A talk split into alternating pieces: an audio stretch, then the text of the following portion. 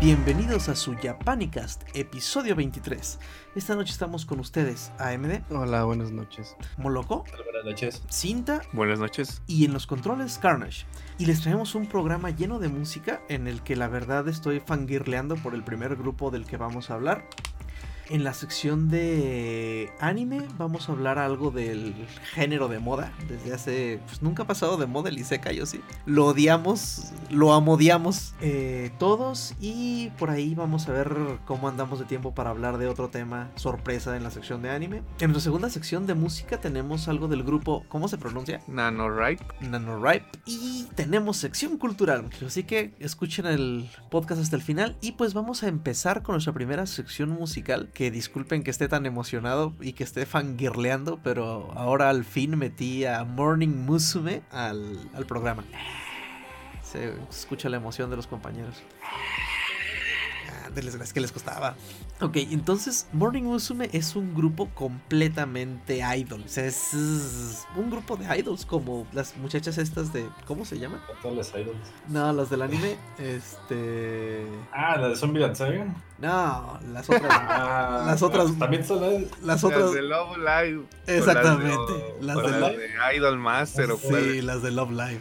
Sí, sí, definitivamente. Morning Musume es un grupo que se formó desde, el- desde 1997. O sea, ya tienen sus añitos, 22 años este, en el grupo.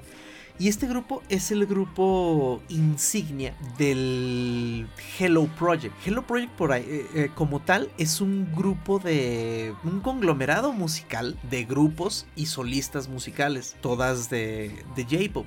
Su grupo se dice que su grupo insignia es Morning Musume porque todas pasan por ahí. Eh, Morning Musume lo formó un cantante y compositor que se llama Mitsuo Terada, conocido como Tsunku y él todavía les compone y les escribe la mayoría de las, de las canciones. ¿Y cómo es que se forma este grupo? Hello Project hace castings cada determinado tiempo en Japón, en donde así como los... Puta, suena bien horrible la comparación, pero como los de la academia. en, en los que van... ¿Ah? En los que van eliminando, o sea, va- van haciendo castings locales y van eliminando, llegan a las finales y pues las ganadoras entran al Hello Project y entran a, a- a Morning Musume. Ahorita la que está, digamos, viva es la... ¿Te refieres a las units? No, a las, a las generaciones. La, la generación actual de Morning Musume es la, es la quinceava generación. Esto, digamos, el grupo no está formado por puras integrantes de la, de la quinceava generación. O sea, pero ellas cuando llegan a cierta edad o se, se, se- se llama que se gradúan. O sea, ellas las gradúan del grupo, pueden eh, aventarse su carrera de solista o pueden meterlas a otro grupo. Porque muchos, hay muchos subgrupitos en el Hello Project eh, que a veces algunas sacan un solo disco y ya se desintegran. Y luego se vuelven a formar, sacan otro disco y Eh, también hay partes de Hello Project en Kansai, en Taiwán y en Corea. Cada, cada uno con sus, con sus grupos. El, el grupo de Taiwán se llama Ice Cream Musume. Ese se me hizo muy curioso el nombre. Eh, y son montones de grupos los que, los que se conforman en el Morning Musume. El Morning Musume, disculpen, en el Hello Project. Según las edades, según hasta las modas en ratos. Actualmente tiene 14, son 14 muchachas las que conforman Morning Musume 19, que es el, el nombre que tiene el grupo, el grupo actual. Y en, y en, la, y en el lineup actual hay, hay chicas desde la novena generación que hay líder, hay sublíder. La líder actual se llama Mizuki, Fu- Fukumara y las dos sublíderes son Erina Ikuta y Ayumi Ishida. Este, y de ahí en más, o sea, son, e- ellas son de la novena generación, Ayumi es de la décima y así hay hasta tres chavas de la decimoquinta generación. Y bueno, antes de seguir, de seguir hable y hable, yo que voy a mandar a la primer, a la primera canción, que esta es una canción de cuando yo empecé a escuchar J-pop allá por los, eh, por ¿Por los, los no mames. por, por los early 2000 este que yo empecé a escuchar las rolas que estaban eh, ya de Morning Musume, pero pues todavía me tocó me tocó chutarme estrenos de, discos de, de Morning Musume y no era tan fácil como lo es ahora en aquellos tiempos. Y vamos con esto que es el séptimo, el séptimo single de Morning Musume que salió en septiembre de 1999 que se llama Love Machine.「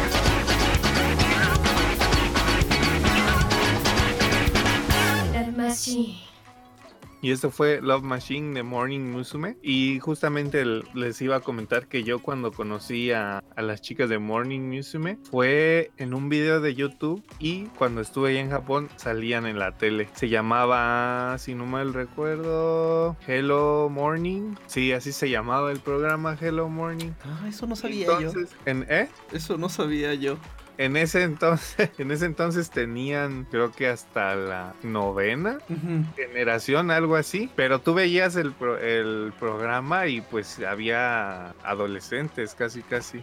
Sí, pues es que no, es que no están tan chiquitas. O sea, por ejemplo, la líder que normalmente es la mayor tiene 23 años. Pues es de la edad de ustedes. bueno, de a, a la menos de AMD, ¿no? No, está más grande años. que MD. Ah, Dos pues ahí años está. más grandes. Sí, entonces más o menos andan, o sea, no, no, no son niñas, o sea, no, no, no, o sea, ya son teens. Pues sí, pero justamente el otro detalle que valdría la pena recomendar es que cambian mucho el nombre dependiendo de su unit. Ah, no, no, no, eso lo, generación. lo- Porque Morning Musume como tal, el nombre cambia únicamente de las últimas generaciones. Es Morning Musume 17, Morning Musume 18, Morning Ajá, Musume sí, sí, sí. 16. Ajá, o sea, cada año van, le, le ponen al final. Pero eso fue a partir como del 2014 que empezaron a cambiar de Morning Musume normal a ponerlo como Morning Musume 14, 15, 16, 17. Sí, sí fue en el 2000, en el 2014 cuando cuando empiezan a hacer eso. El, el detalle de lo que dices tú de que cambian de nombre según el lineup no es digamos con Morning Musume como tal, es con el Hello Project. Que, pues ahora sí que es lo mismo, pero no. Porque, eh, por ejemplo, tienen varias, eh, los grupos, las unidades, o sea, como TC Bomber, Coconuts Musume, Country Musume, ah, todos esos tienen a sus, eh, a sus artistas, cada uno a sus idols. Y luego aparte lo que dices de las unidades es que hacen, de repente se juntan varias de, varios grupos y hacen y hacen discos como Sanin Matsuri Nananin Matsuri. Esos fueron grupitos que se formaron así por pocos discos. Eh, y ya luego que se gradúan pueden continuar ahí este, haciendo pues ahora sí que cosas en el Hello Project o se van como, como solistas. De hecho, por ejemplo, de ahí salieron Makigoto, Yuko Nakazawa, que son las que se... Aya Matsura también estuvo en Morning Musume. Ah, Esa Aya Matsura, a ver si la metemos en algún programa después. Este, y entonces sí se juntan, por ejemplo, como Melon Envy, también fue un grupo de esos que se formaron con varias de, de varios de los grupos. Este... Y por eso es tanto el grupo este de, de idols, pues es, son, son digamos, pues competencia de AKB48, pues es más o menos lo mismo. Solo Es que... que sí, o sea, ese también ahí eh, está el detalle de las competencias. ¿Cómo se llama esta competencia? No me acuerdo el nombre. Que es, eh, es donde meten justamente cada, como, no sé llamo, cómo llamarlo, agencia. Ajá. Mete sus equipos a esa competencia, que son justamente los de AKB, los de Hello Musume y la otra grande, ¿cómo se llama? Ay, no me acuerdo, me la de la tampoco. tercera. Ah, entonces... está en Akihabara y eh, que es lo que les había comentado la otra vez que tienen un, hasta una cafetería y tú puedes votar por las idols. Entonces en esa competencia, por, por lo mismo es que hacen las units porque aunque seas tú del mismo de la misma agencia, terminas compitiendo con gente de tu misma agencia y con Ah, grupos de otras agencias. Eso no sabía. A ver si hacemos un programa especial sobre eso. Yo no tenía conocimiento de eso. Qué chido. Bueno, por lo que yo sé es este es esa esa como competencia porque a final de cuentas para darse a conocer pues no simplemente es sacar un disco y que la misma agencia las promocione, sino que siempre va a haber un pique entre agencias sobre qué, qué grupo de idols es mejor. Y Ajá. ya no es como antes que pues iban a Shibuya o a Akihabara y daban un show y un show y la rateaban, ¿sí? Ahora Ah, ya es todo por internet o por por la tele y por internet. Sí, pues sí. Oh, pero qué chido. Este, otro detalle que hay que mencionar de- del grupo es que de sus 67 singles que hay hasta ahorita, de todos, salvo putas, cuatro han estado arriba en el top 6 del, del Oricon Chart y tienen bastantes unos. O sea, cada que sacan un, un nuevo sencillo, al parecer siguen vendiendo como, como siempre. Y para la siguiente rola nos vamos hasta el 2003 eh, con esta canción que se llama Go Girl Koi no Victory. Esta canción fue usada para el dorama Victory Food Girls No Station y pues vamos a escucharla. Fue un dorama de fútbol. El video de, de la rola está, está muy chida. Es una rola muy energética que siempre me ha gustado mucho.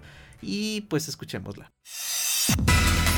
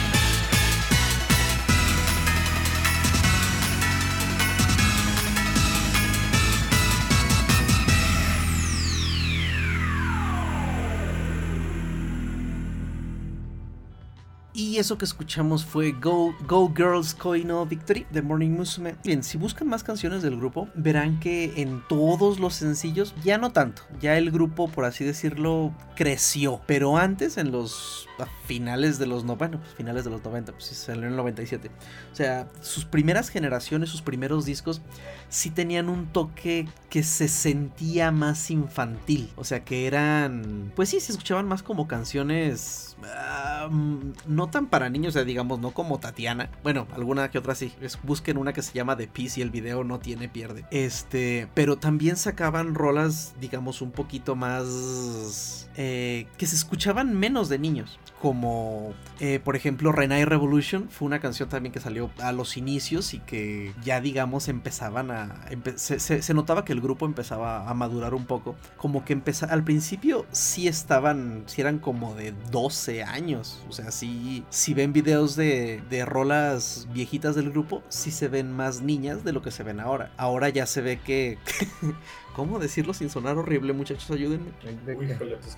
O sea, es que si digo ya alcanzan el timbre, se escucha muy mal, ¿verdad? Nah, ya alcanzan el timbre. Este. Y para, para notar bien esto, vamos ahora a un sencillo del 2011 que se llama Mai, Maiji Desu, Maiji Deskaska. Esta canción fue de abril del 2011 y es el 45 eh, single de la banda que estuvo en el quinto lugar del Oricon Chart. Vamos con esto.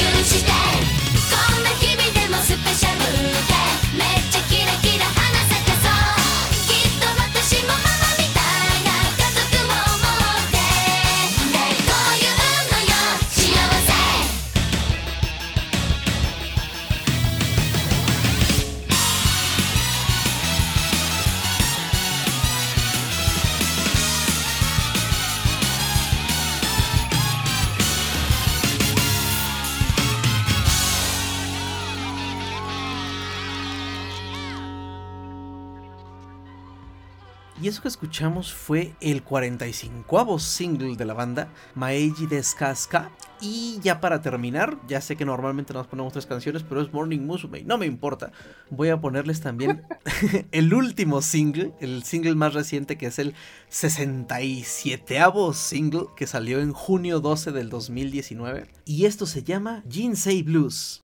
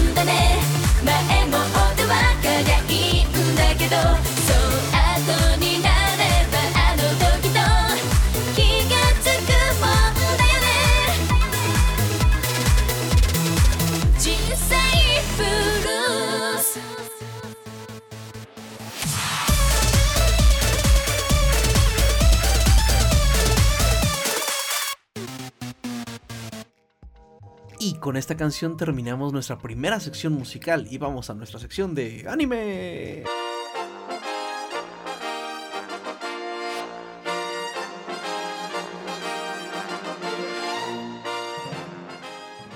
Y en esta sección que esperamos no los aburramos mucho porque vamos a hablar de historia y pues bueno, soy el más viejo que nos queda. Vamos a hablar del género y este, originalmente eh, quería platicarles un poco de cómo fue que pues empezamos a ver aquí en México el género y mucho antes de que siquiera supiéramos que así se llamaba o, o algo así. Eh, y aquí en, en México yo creo que lo primero que empezamos a ver, eh, uno de los primeros isekais que vimos fue La visión de Scaflón y las guerreras mágicas, este, que así era como nos lo pasaban en, en Azteca, en Azteca 7. En, incluso me parece que Scaflón lo pasaron en Caritele. Seguramente nadie que nos escucha se acuerda de se acuerda de Caritele. Yo ni sé qué es. es que había un había un- la sección de los sábados en la mañana este era la sección de caricaturas de los sábados en la mañana era de era así se llamaba Caritel y la presentaba una tipa que ay no me acuerdo cómo se llamaba. La presentaban ella y una botarga de, de dinosaurio que se llamaba el carisaurio por cierto. Este entonces fue lo primero que empezamos fueron los primeros isekais como tal que vimos que vimos aquí y el más viejo es Magic Knights Rayard, que es de 1994. Aquí en México yo creo que lo estuvimos viendo cerca del 96 más o menos. Ahí sí les doy, les, les quedo mal, la verdad no me acuerdo. Y esta es una historia adaptada de un manga del estudio Clamp, de las muchachas esta que es- eh, estas que su protagonista siempre es el mismo. Siempre es Yukito, el hermano Yukito, siempre es este el hermano de Sakura. Yukito es el novio del hermano de Sakura. Ajá, yo quito el novio. Sí, ¿cómo se llama? Ah, bueno, todos son él. Este, que en esta ocasión, el, ese personaje que es igual en todos lados es el, eh, el antagonista que se llama Sagato. Y pues es un Isekai como los conocemos ahorita. Tres muchachas de diferentes escuelas van de visita a la torre de Tokio y de repente una luz enorme las ciega y terminan cayendo desde el cielo en un mundo diferente. Terminan viendo el Comodo 3000. Exactamente. Llegan a un, llegan a un mundo diferente donde las recibe un. Pues es una especie de mago que les dice que son las que van a salvar a la princesa Esmeralda, bla, bla, bla. Y ándenles, mis hijas, vayan a ver qué hacen. Y ya, buscan armas y todo. Y lo interesante de estas dos series, de tanto de Mike Knight Rayards como de La visión de Scaflón, es que además de ser isekais, había mechas. Las guerreras mágicas, bueno, es que sí se llamaban aquí. eh, después de muchos capítulos, o sea, primero tuvieron armas, las mejoraron y al final tenían mechas. O sea, eran- les llamaban, bueno, les soy honesto, les soy honesto, no sé en, japonés cómo se llamaba, cuál era el nombre original de los robots, pero aquí eran genios. Eh, los doblajes eran. ah, dejaban, daban que desear. Eh, me parece que eran doblajes chilenos como el de Kenshin. No es que todos hablan mormados, eh, pero pues bueno, es lo que había. Y la visión de Scaflón es igual, es una chica de, de preparatoria que termina transportada a otro mundo porque es la elegida. Y acá los, los mechas tienen más, más peso en la historia.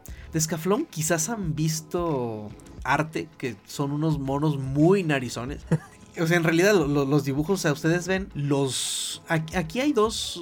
Salió la serie, es una serie de 26 episodios, y después salió una película, que la película es excelente, véanla, es una especie de adaptación de la serie, o sea, más o menos pasa lo mismo, pero resumido, o sea, resumen la serie, le quitan cosas, le ponen cosas, y yo creo que lo, lo mejor fue que hicieron un rediseño de personajes y se ven menos feos. Si les, si les pudiera recomendar algo de estos isekais, bueno, de estas dos series, es definitivamente la película de Scaflón. Cuando, cuando se estrenó, fue la película de anime con mayor presupuesto que, que, había, que había hasta la fecha. Salió en el 2000. Eh, Chin, yo sé, hace 20 años de eso. 24 de junio, de hecho. Ajá. O sea, 2000. s- sí es hace bastante. Y algo que tiene la, la- serie esta y la película en particular es que la música es de Yoko Kano. Eh, ya hemos hablado aquí cuando hemos, hemos hablado de, de ella cuando hablamos de Cowboy Bebop eh, y de... Ay, no recuerdo de qué otra serie, pero bueno, la música de Yoko Kano siempre es, siempre es excelente. Entonces, ya después de eso, Eh, me parece que el siguiente Isekai que vimos por aquí fue Inuyasha. ¿Tampoco les tocó a ustedes? A Digimon. mí sí. Eh, Digimon, pero Digimon ya cayó acá más tarde, ¿no? Pues es que Inuyasha salió antes, pero el doblaje aquí, que al- o al menos que yo recuerde, el doblaje de Inuyasha como que para las masas ya eh, fue después de, de Digimon, porque Digimon sí salió en la tele primero, por así decirlo, e Inuyasha si tú la querías ver tenías que comprar los VHS, ¿no? Al menos yo lo recuerdo así. No, es que Inuyasha aquí la pasaron por Canal 5. 3 de octubre de 2019, dice aquí. No manches. Del 2019, México. 2009, Digo, ¿no? 2009, perdón, sí. sí, sí. Fíjate, está- estás hablando del 2009 y Digimon es el... Ah, Es del... Puse Digimon y me sale Pokémon. es que, es que Di- Digi- Di- Digimon lo, lo, lo empezaron a pasar después este, de que salió Pokémon, según recuerdo. Fue en el, en el 2000 también Digimon. Ajá. O sea, yo, mi, mi, mi, mi duda pues es que según yo, o sea, sí salió primero, como que, o sea, sí salió primero Inuyasha, pero Inuyasha cuando llegó aquí era en VHS, ¿Cuándo, no fue directo a la tele. ¿Cuándo dijiste que emitieron Inuyasha aquí en México? ¿AMD? Ah, decía 2009. No, 1999, ¿no? No creo que haya sido en el 2009. Nah, no sé. Sí, así dice. Mira, an- anime. Dice, si, si lo buscas como eh, anime, pues di- eh, Primera emisión, que 3 lo de octubre de licenció 2010 2009. Ajá, Japan Foundation, primera emisión, 3 de octubre de 2009. Ajá. Ujú. Última emisión, 29 de marzo de 2010. O sea, entonces sí llegó aquí primero Inuyasha a, a México antes que Digimon. No, Digimon fue en el 2000. por eso. El 99 Ah, pero es no, antes que el pero- 2000. Pero estamos hablando de de la producción, digo, la reproducción en la tele o No, que en la- llegó aquí. En la En tele, general. en la tele, en Canal 5, fue en el 99. No, en el 2009. Mm, cierto, perdón. My bad. No, no, no, pero espérense, no, no puede ser en el 2009. No, ni madres, ni madres. En, en el 2009 fue cuando debieron de haberla sacado en Cartoon Network o algo así. Porque en el 2000 yo entré a la secundaria en el 2000. En el 2009 yo ya estaba en la universidad y ni madres. Inuyasha yo lo vi cuando estaba en la secundaria o en la prepa. Aquí Ah, está. 16 de octubre del 2000, primera misión en México. ah, ¿ya ven? Ándeles, a huevo. Y deja busco Digimon. A ver. Digimon fue el primero de julio. Ganaste, cinta. En fin. Es que según yo, Inu- o sea, Inuyasha No. sí tiene más tiempo, pero Digimon. Inuyasha no llegó directo a la tele. 7 de pues. marzo de 1999. Inuyasha, en Canal 5. Digo, Digimon. Ah. Ese es Digimon. Oh, que la canción. Bueno. Bueno, el chiste es que son más o menos de los mismos años.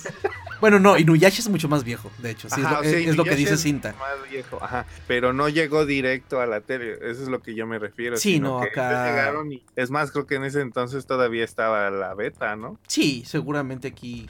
O sea, porque. Eh, ¿Qué tan impopular era? exacto. En formato muerto. No, yo. A, a mí me tocó rentar betas en un videocentro. Pero para el año 2000 ya estaba muerto. Ah, no, sí, sí, sí, para ese año ya estaba muerto. Sí, sí, sí. No, no, no, pues Pero incluso si ven Inuyasha, o sea, si ven la animación, se ve más vieja que Digimon. De hecho, la animación de Inuyasha es muy, muy parecida a la de Ranma. Sí, porque, o sea, Inuyasha y, uy, bueno, y Bueno, sí, son de Rumiko. Takahashi, o sea, Son son de la misma, son del mismo autor. Pero, o sea, Ajá. me refiero a que se ve, o sea, la animación se ve vieja, pues, o sea. Sí, porque es dibujo. Es dibujo. Sí. Y de hecho Digimon eh, fue, pues no innovador, pero fue un cambio grande en el hecho de empezar con la animación por computadora. Ujú. Sí, ellos metían animación por computadora y nada de chavillo uno veía eso y decía, no mames, están Digi evolucionando.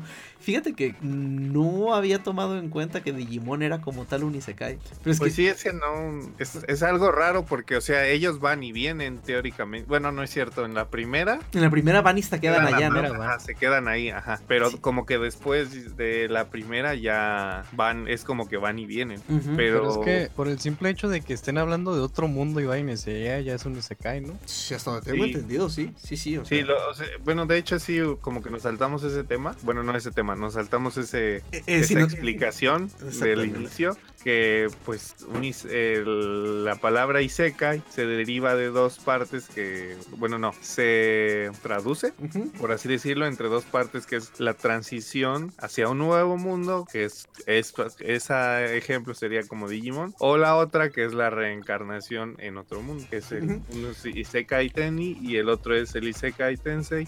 Pero el chiste es que alguien de, digamos, nuestro mundo termina en algún otro mundo de fantasía. Que normalmente la mayoría de los isekais son mundos como de videojuego RPG, ¿no? Bueno, los de ahora. Sí. Sí, porque antes, o sea, por ejemplo, las guerreras mágicas llegaron sí a un mundo completamente mágico, así fantástico, con bestias y todo. Esta chica de Scaflón llega a una especie de, de edad media, pero con robots y medio steampunk. Y pues los de Digimon van a un... Es el mundo digital, ¿no? Según Sí. esto. Ujú. Sí, Digimon yo lo vi poco, yo era Team Pokémon en aquellos tiempos. Ay, yo sí lo vi todo.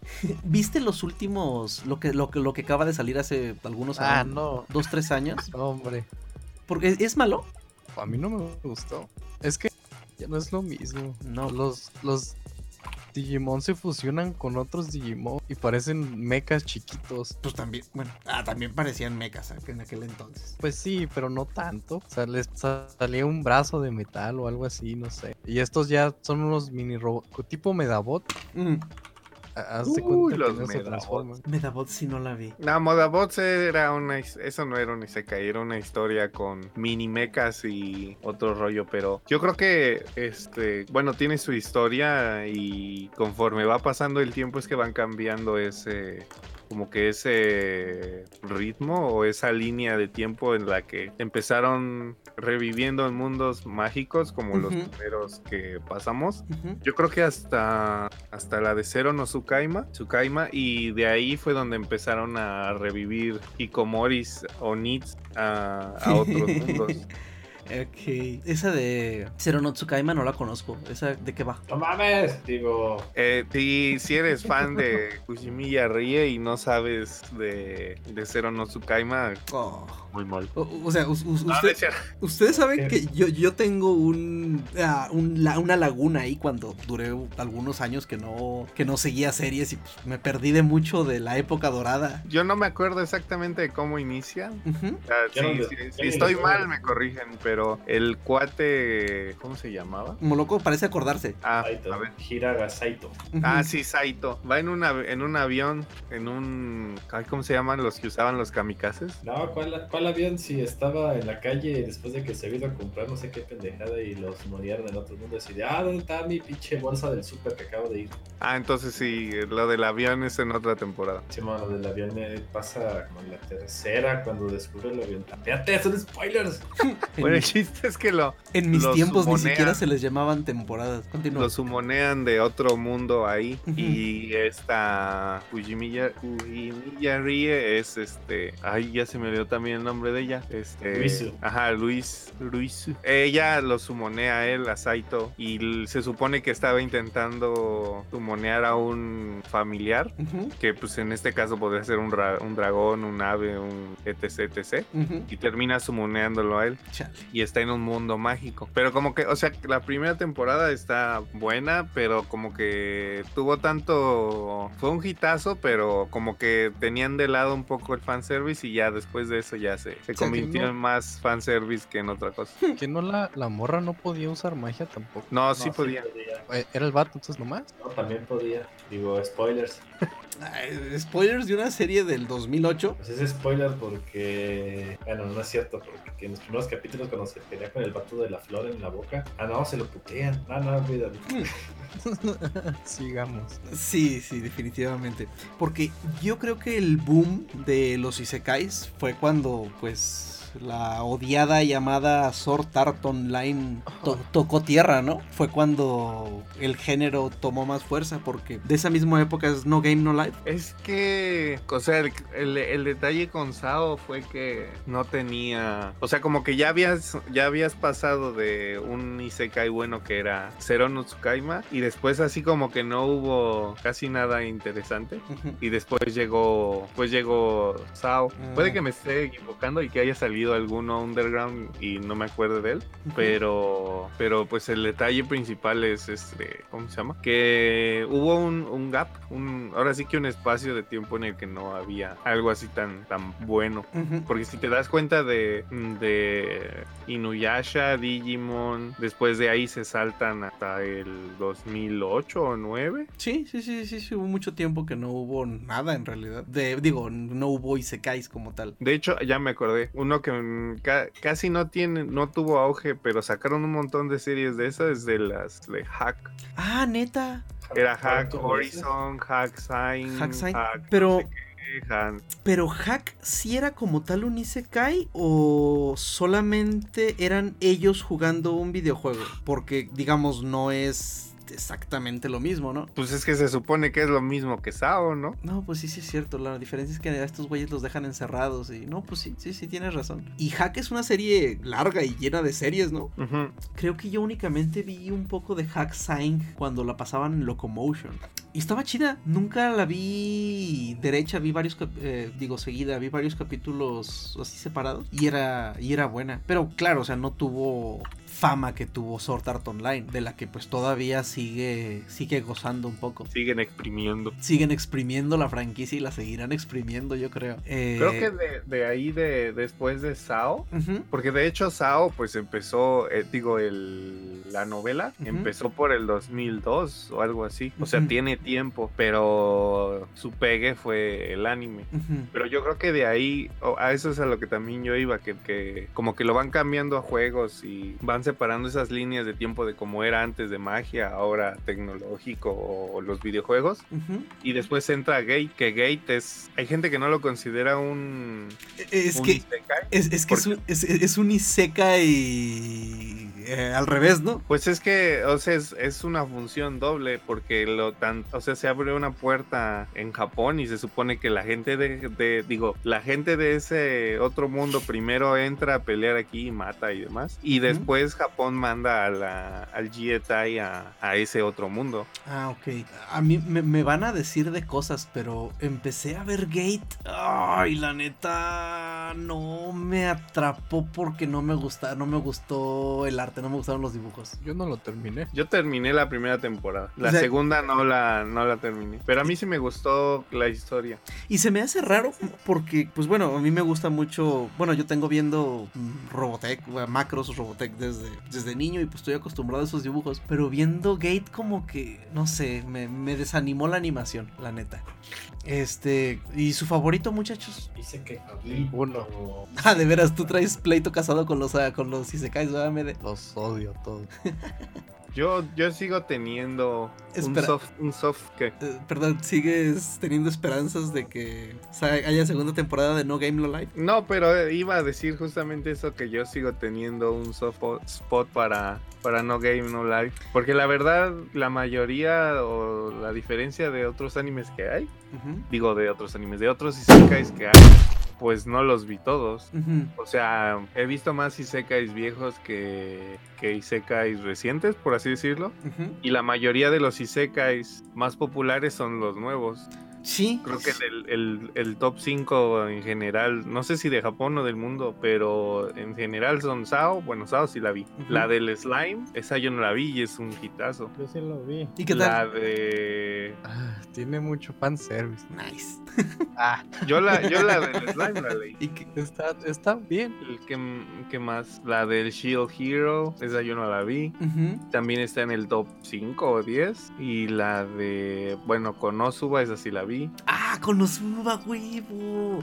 Ah, es buenísima. Que por cierto ya viene, la Danmachi pel- también. ya viene la película Danmachi. Que Danmachi es reciente. Pero Pero Danmachi sí, es Isekai. que- Sí, Ah, no, no, Dan- Danmachi no es Isekai. No, dame chido. Ya me acordé que no. Toma. ¿Saben de cuál nos estamos olvidando? Y también es un Isekai y también nos hizo chillar a moco tendido. ¿La ¿De? Angel Beats. Ah, Ah, sí. el viaje de Chihiro. El viaje de Chihiro también es un Isekai. Uno muy raro, pero es un Isekai después de todo. Es que el problema es que ese es el uh, Angel Beats, como que pues no, no está, o sea, la, la, la trama de un Isekai es que revives en, en otro mundo y según esto ellos estaban en el limbo. Eso sí es cierto, no revivieron, ¿verdad? Ellos están muertos. Ay, Está, raro, está raro cómo manejaron eso, pero pues sí, técnicamente es un Isekai y sí, es una serie muy buena. Muy, muy bueno. ¿Cómo se llama el, el anime? Ah? Tania, Ah, ahí está. la- Ania o Tania, no me acuerdo. cómo se De, la morra. ¿La de la niña Ah, Hitler? Ajá, vato. la Loli Hitler. La Loli Hitler. Overlord. Ah, ese es mi favorito. Overlord, yo los últimos que, que vi y que no terminé y que la verdad me estaba gustando mucho fue la de... el tipo este que era un Demon Lord que tenía dos esclavas. ¿Cómo se llamaba? Ah, Ah. how, how not to summon a Demon Lord. Ah, eso.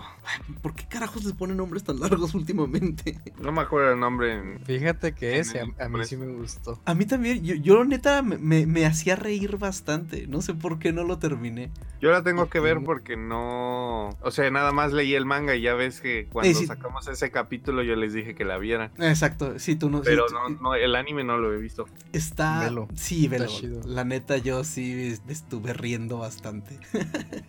y eso que vi, me- a ver, creo que vi cuatro capítulos nada más, pero sí está muy chido. Este. Últimamente, ¿qué otro ha.? No, pues es- es- estas últimas dos temporadas hay bastantes, ¿no? Está la de. Este. Los prodigios de High School. El La de de la. Chuchuyu. eh, Chuchuyu. ¿Cuál es? No, Chuchu- De hecho, los jueves sale. Ah, pues hoy. Ya salió eh, ajá, el capítulo. La de la chica que quería ser normal. Se llaman la de. Este, no me acuerdo cómo se llama esa. De Watashi Noriku wa Heikichi de.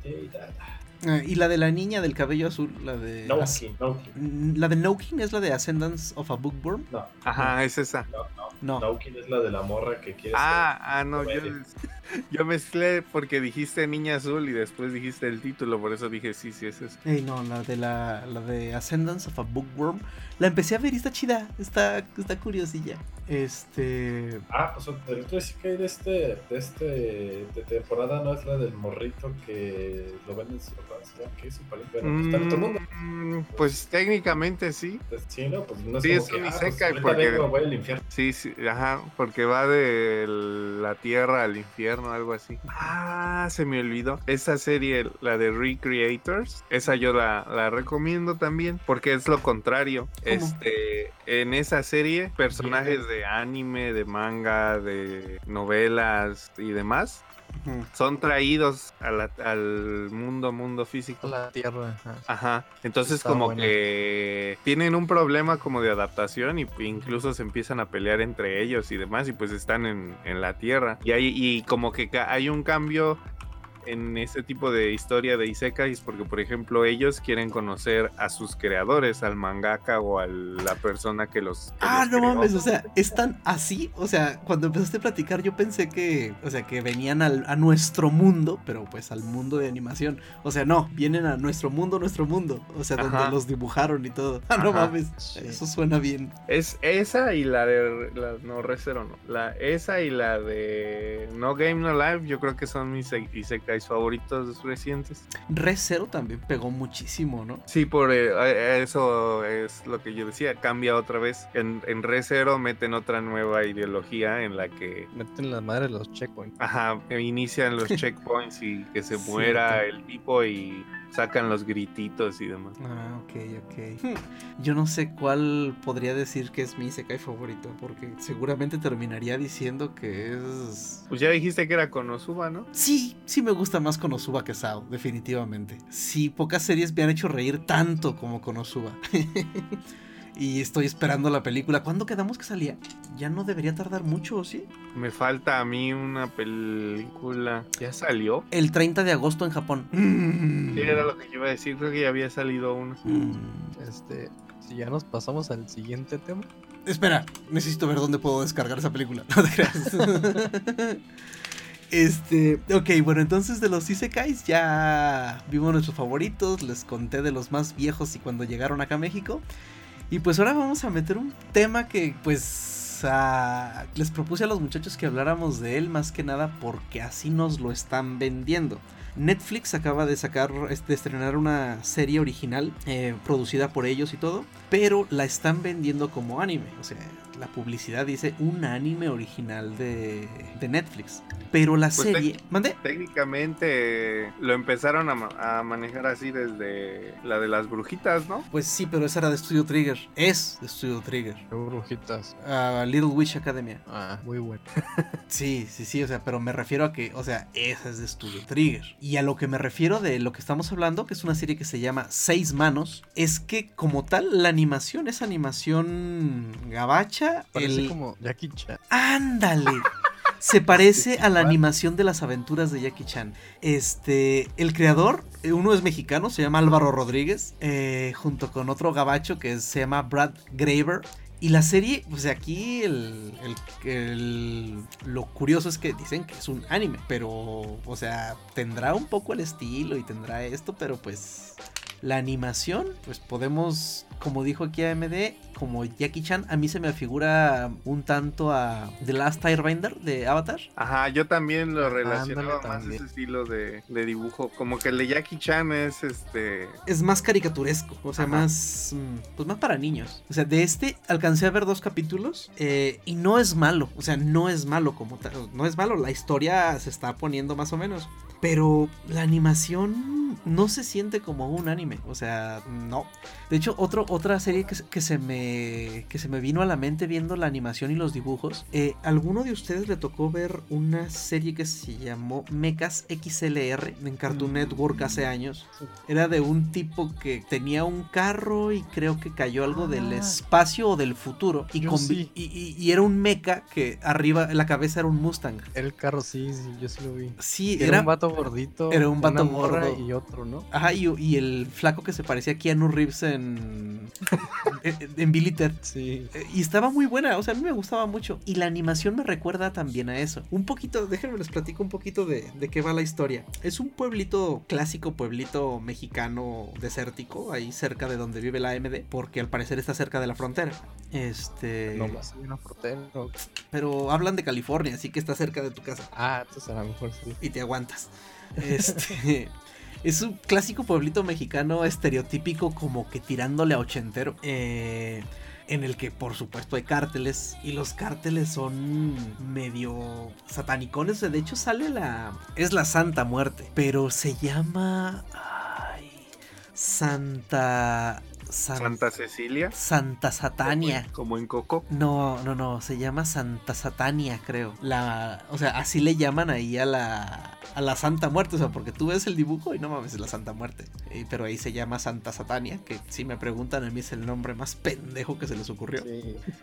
Este, total, es un pueblito y sale ahí un niño que se pone a espiar en un en una construcción que se ve completamente china y se asoma y hay gente y hay dos chavos eh, practicando artes marciales. Y entra ahí y tienen un maestro que se ve chino, de hecho se llama Sifu, así como el de Kung Fu Panda. Eh, y luego de repente los cárteles hacen una especie de monstruos, o sea, como que convierten en berserkers a, a unos tipos y van y hacen un desmadre en el pueblo y llega una gente... Suena a tortugas ninja. Ándale, y llega un agente de la DEA de Estados Unidos medio a, a ayudar con el desmadre y pues prácticamente es eso y o sea, empieza bien ni para qué, o sea, sí sí sí está más o menos este la historia está está está chidilla, o sea, empezó bien, o sea, está es hasta emocionante. O sea, le, le di chance a dos capítulos y creo que es muy probable que la siga viendo. Eh, y luego, bueno, por ejemplo, los los personajes, las voces son de Aislinn Derbez, es la voz de una. Aislinn, sí, sí, sí es muy feo. Si conociéramos a alguien que tiene ese mismo nombre. Es What a shame. What a shame. Eh, también eh, Machete, bueno, Dani Trejo hace la voz del, del, del mero mero del cartel. El, el agente de la DEA es este. Ay, ¿cómo se llama? El tipo de Luke Cage, Ah, el, el de la serie de Ajá, Marvel. Mike Hunter. Ese compa, ese compa hace la voz de la gente de la DEA. Y esta Angélica Vale es una policía. O sea, está. eh, eh, está. Sí está visible. Pero como que todavía me hace ruido el hecho de que la, la vendan como anime. ¿Cómo se llama el personaje de, de Machete? Balde. Es el balde. O sea, está completamente estereotípica. De hecho, la vi en inglés y es lo más pocho que puedan escuchar. No se la quebraron, ¿verdad? No, no, no, no, no, no. Eh, no, no le pensaron en Nada. complicársela. Jesús, Juanito, Domingo, Isabela. Este, uno de los personajes es mudo, le cortaron la lengua y se llama Silencio. o sea, ah, ah, pues qué les digo. Empe- vi los primeros dos, tres minutos en español y luego dije, nada, la voy a ver en inglés a ver qué. Pero no sé, creo que creo que la neta está mejor verla en español. De entrada porque los subtítulos están tan pinchitos. Garrafales. No, no, no garrafales, pero sí hay cosas que, o sea, mm, de repente usan, pa- usan palabras demasiado rebuscadas en los subtítulos. O sea, así como que el personaje dice, come on, man, y el subtítulo dice algo así como, tranquilo, amigo. No, bueno, no es muy mal ejemplo, pero sí hay partes que usan palabras muy rebuscadas, pues, o sea, que nada que ver con lo que dijeron en inglés. Creo que voy a terminar viéndolo en español, la neta. O sea, porque eh, parece caricatura de la tarde del 5. Ah, pero eso sí, no, no, no es para niños, ¿eh? O sea, sí está medio gore. O sea, sí hay tripas y descuartizados, mucha sangre y cosas así. O sea, está más o menos. Sí, la neta, si tienen oportunidad de verla, véanla. Ahorita, pues vimos con tristeza que no es tan sencillo conseguir la pirata, ¿verdad? No. No. Pues ya incluso el, el detalle fue conseguir este seeds, ¿no? Ajá, sí, pues te- tengo agregado y no, no hay seats para las para los capítulos. Se descargó el capítulo 5 nada más y los demás ahí se quedaron. Este, pero bueno, recomendación, denle una oportunidad, denle, denle los tres capítulos y pues igual y igual la terminan de ver, no está mala. Y antes de, de cambiar ya a la siguiente al siguiente bloque de música, yo empecé a ver una serie que creo que nunca me la habían recomendado, de hecho la vi en un meme en Reddit y la a ver, espérame. ¿eh? Vean, vean la serie de seis manos, por favor. ¿Mande? No, no, no la busquen como nosotros. En Sí, vean, ve, sí, sí, es cierto, vean la legal en Netflix. Al cabo, seguramente alguien les presta una cuenta de Netflix, no se hagan. Ah, la que vi es la de Shimoneta. Empecé a Ay, verla. esa cómo no te la, la- el moloco te la recomendó, te la recomendé yo. Ah, perdón, muchachos, perdón. Pero ya la empecé a ver y estaba bien vaciada. Yo bien, tengo una duda. ¿Ya viste Death Note? Voy como en el 6, voy, voy como en el sexto capítulo. Bueno, Gracias. Está chingoncísima Dead Note. De hecho, no, no la he seguido viendo porque quiero poder sentarme y ver tres capítulos o cuatro al- menos. Pero sí, sí, me está. O sea, los primeros tres capítulos sí me tuvieron al borde de la silla. O sea, la neta sí está muy buena Dead Note. Tienen, tenían razón en shamearme por no haberla visto. Bueno, entonces ahora sí vamos a nuestro siguiente bloque de música. Que vamos con rolas de NaNoWriMo. Y a ver, muchachos, les toca. NaNoWriMo es un grupo que, bueno, en lo personal yo hubiera querido dejarlo como en un bloque porque tiene una voz muy especial, le quisiera llamar, o muy diferente. Y yo lo tenía junto con, no sé si recuerdan a la vocalista de los Akeboshi Rockets. Yo a, a la vocalista de NaNoWriMo y a la vocalista de, de los Akeboshi Rockets, pues es, es algo así muy similar para mí. Pero bueno, ellos son un grupo de pop rock, bueno, un dúo, un dúo, un dúo. Y pues ellos empezaron como una como un grupo indie en el cual sacaron tres singles. Estos tres singles o llamados este mini álbumes fueron como su presentación para iniciar con, con Lantis. Una vez que Lantis, firman con ¿Lantis es otro grupo o es el.? no, no, firma? Lantis, Lantis el, el- la, el- la productora, el estudio. Ah, ok. O sea, porque este, ¿a poco no ubicas una serie de Lantis? No. Bueno, si buscas Lantis, te, te van a salir este. Te van a salir series, canciones, etc, etc. Pero bueno, este, el chiste es que firman con Lantis y personalmente este, se dan a conocer con el ending de una serie que a mí me encanta. Se llama Hanasaku Iroha. Para los cuates era Hana Hiro, Hirohana, que trata de una chica que termina como una relación con su mamá, porque la mamá se la pasa viajando y ella pues no hay quien la cuide. Entonces se enamora de un, eh, la mamá se enamora de un tipo y se van de viaje y a la mamá la mandan con un familiar. Y este familiar vive en un pueblito, pero en este pueblito tienen un ryokan, un hotel tradicional japonés. Ujú. Y en este ryokan ella tiene que trabajar y pues no sabe hacer absolutamente nada. Ahora en este opening, creo que dije ending en el anterior, mi error. En este opening, a mi parecer se dan a conocer mundialmente y va a ser la primera canción que vamos a escuchar que se llama ¿Dónde quedó la escaleta? Hana no Hiro. Hana no Hiro. Vamos a escucharla.「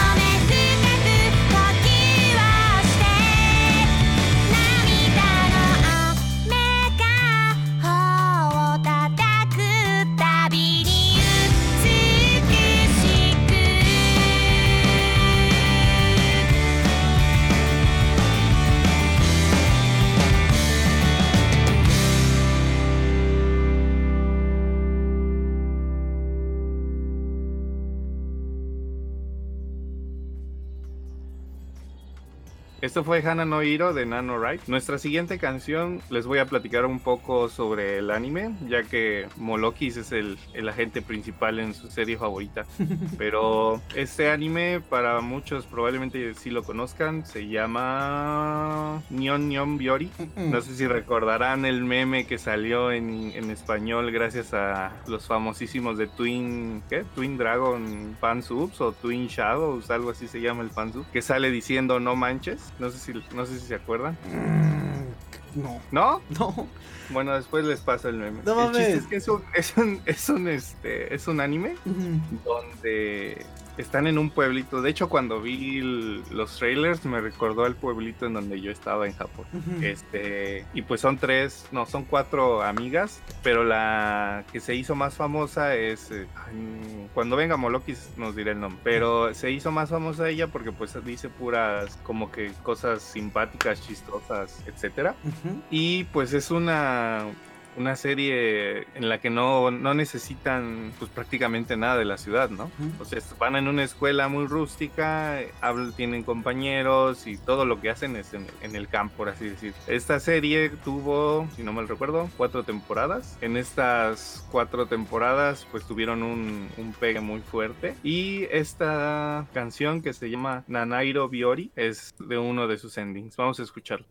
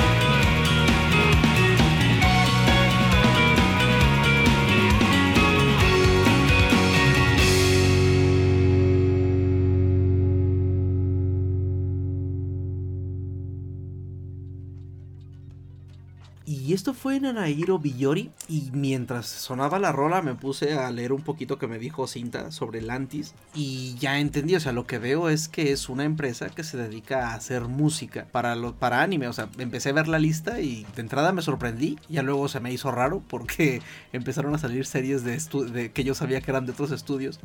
Y ya viendo, y, entonces este grupo es parte de, de- la empresa, digamos, del conglomerado Lantis. ¿Cinta? Sí, exactamente. Eh, y creo que un dato muy importante a mencionar, que como les dije al inicio, es un dúo, pero en el lapso de tiempo desde que los contrató, bueno, desde que firmaron con Lantis hasta que, pues hasta la actualidad, por así decirlo, es que tuvieron varios miembros. Los miembros principales, eh, que ahora sí que la, la ¿cómo, cómo se dice? La, la variedad principal, Ujú. este es Químico, que es la, la chica de la voz tan peculiar, que ella hace las composiciones de la música y es la vocalista y aparte toca la guitarra. También tenemos a, al- su compañero que se llama Jun Sasaki. Ujú. Él, él toca la guitarra y a partir del- de aquí los siguientes nombres que mencione pues son, son este, integrantes que ya abandonaron el grupo. Uno se llama Shin, que era el baterista, Abe Noboyuki,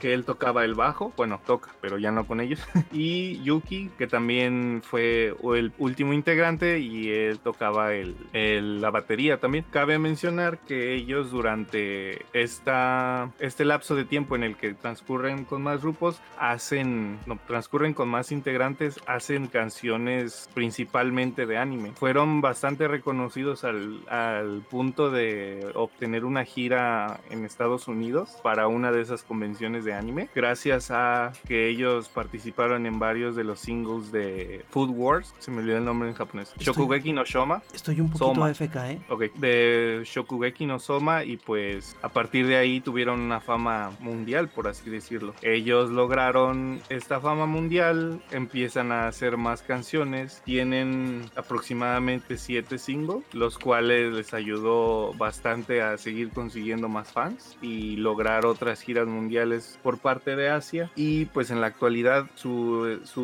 último single es una vez más uno de los endings de Shokugeki no Soma, pero nuestra última canción, la cual para mí es mi favorita de, de Nano Ride, se llama Kyo Kyo Shitsu Shitsu, que es la, el ending de la tercera temporada de, de Shokugeki. Vamos a escucharla.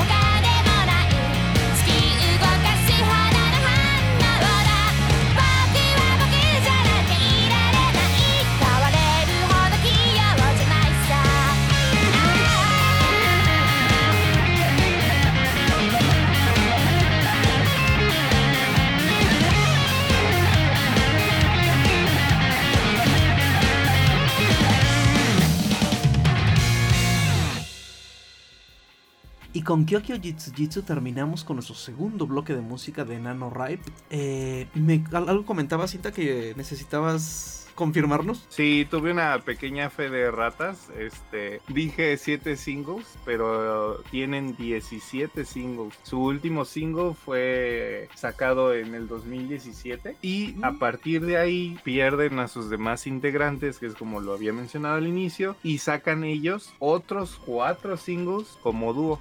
Y, pero el grupo se sigue llamando igual. Sí, o sea, la cuestión es que desde su inicio fue un dúo y este dúo termina, inicia como dúo y termina hasta cierto punto como dúo otra vez, pero ellos siguen sacando los singles, puesto que Lantis al ser una productora grande pues le sigue consiguiendo trabajos principalmente para música de anime. Pero el. O sea, el dúo original sigue siendo. Sigue el- siendo el mismo. Ah, ok, ok, ok. O sea, entonces era un dúo, entró más gente, se fue la gente, pero ellos siguen. Sí, Ah, ok. No, está chido. O sea, al, fin, al final su último single eh, apenas de hecho fue, este, ahí se me olvidó la palabra en español, release, fue lanzado el 6 de noviembre, o sea, ayer o antier. Ayer. Y este single es el que les había mencionado antes, sale en el último, en la más reciente, no sé si sea la última, pero en la más reciente temporada de Shokugeki no Soma, que es la que está en emisión ahorita. Ah, ok, ok. Pues entonces, ese fue el último single, como dices, pero yo creo que vamos poniendo otra rola, ¿no? Eh, teníamos planeado una sección cultural, pero Molokis tenía algo, algo preparado también de la, del tema y tuvo que salir por una emergencia. Entonces, yo creo que vamos poniéndoles otra, otra ro- rola de NaNoWriMe ya para despedir el, el programa. Eh, ¿Cuál ponemos, Cinta? Pues en lo personal una, una canción que a mí me gusta bastante, pero como que el anime no pegó mucho, porque el manga, a, difer- a diferencia del anime, el manga sí es un... Yo le daría un 9, casi casi. Eh, se llama Sankarea. Este, este anime se caracteriza porque la- el personaje principal, por así decirlo, se convierte en un zombie. ¿Eh? Y este zombie ah, termina... Ah, ese spoiler, no lo puedo decir. Ya me iba a aventar un spoiler. Te cortaste. Qué bueno que se, qué bueno que se cortó porque iba a decir un spoiler. Sí, este, pero, o sea, la historia principal es que el- un cuate se encuentra un libro de su abuelito, creo que es, y él eh, ahí encuentra cómo revivir a alguien, pero no especifica que es un zombie. Entonces la chava tiene un accidente intentando escapar de sus papás, si no mal recuerdo, porque sus papás son ricachones y sobreprotectores. Mm. Entonces él la intenta revivir porque pues tiene su, es como su amor platónico y la logra revivir, pero cuando la revive se da cuenta que es un zombie y que se lo va a comer, por así decirlo. Mm. Entonces, la serie se basa en que tienen que descubrir pues cómo contrarrestar eso. Es una versión la- es una versión anime de la película esa de Mi novio es un zombie. O podría ser, ¿sabes como cuál también me la imaginaría? La de la que estábamos cotorreando la otra vez que, que mi, mi novio o mi hermano, no sé qué, se come mi riñón o... Ah, es cierto. Páncreas. Mi páncreas. Ah, eso, mi páncreas. Eso, el páncreas. Porque está esa y hay otra que no tuvo mucho pegue, que también es de gore, por así decirlo. Eh, ok, entonces nos despedimos del programa. Ahora estuvo un poquito curioso el formato, pero esperemos que les haya que les haya gustado. Espero que no se hayan dormido la primera mitad por escucharme fangirleando con, con idols. Y entonces pues se despide de ustedes Carnage. Cinta, buenas noches. AMD, I los One Show. Y pues Moloco dice que lo disculpen y que se despide de, de todos. Y pues recuerden recomendar el programa, dejarnos por ahí un like, compartirlo. Y que nos pueden seguir encontrando en, en iBox. Pues al parecer, no sé por qué entramos en pánico aquella vez. No nos han, no nos han tumbado por copyright ni por nada. Y también estamos en Anchor FM. Creo que nos va a afectar más lo de Anchor, ¿no? ¿Qué va a pasar con Anchor? Se supone que Anchor, digo, se supone que Spotify compró Anchor. Uh, que la canción. Bueno, estamos en Anchor y estamos en iBox hasta que nos lo permitan los dos. Cu- cu- cualquier caso, cualquier cambio en eso, se los haremos saber con tiempo. Entonces, nos vamos, los esperamos el próximo programa y los dejamos con esto de NaNoWriMe que se llama Esoragoto. Vámonos. Salí. Salí. Bye.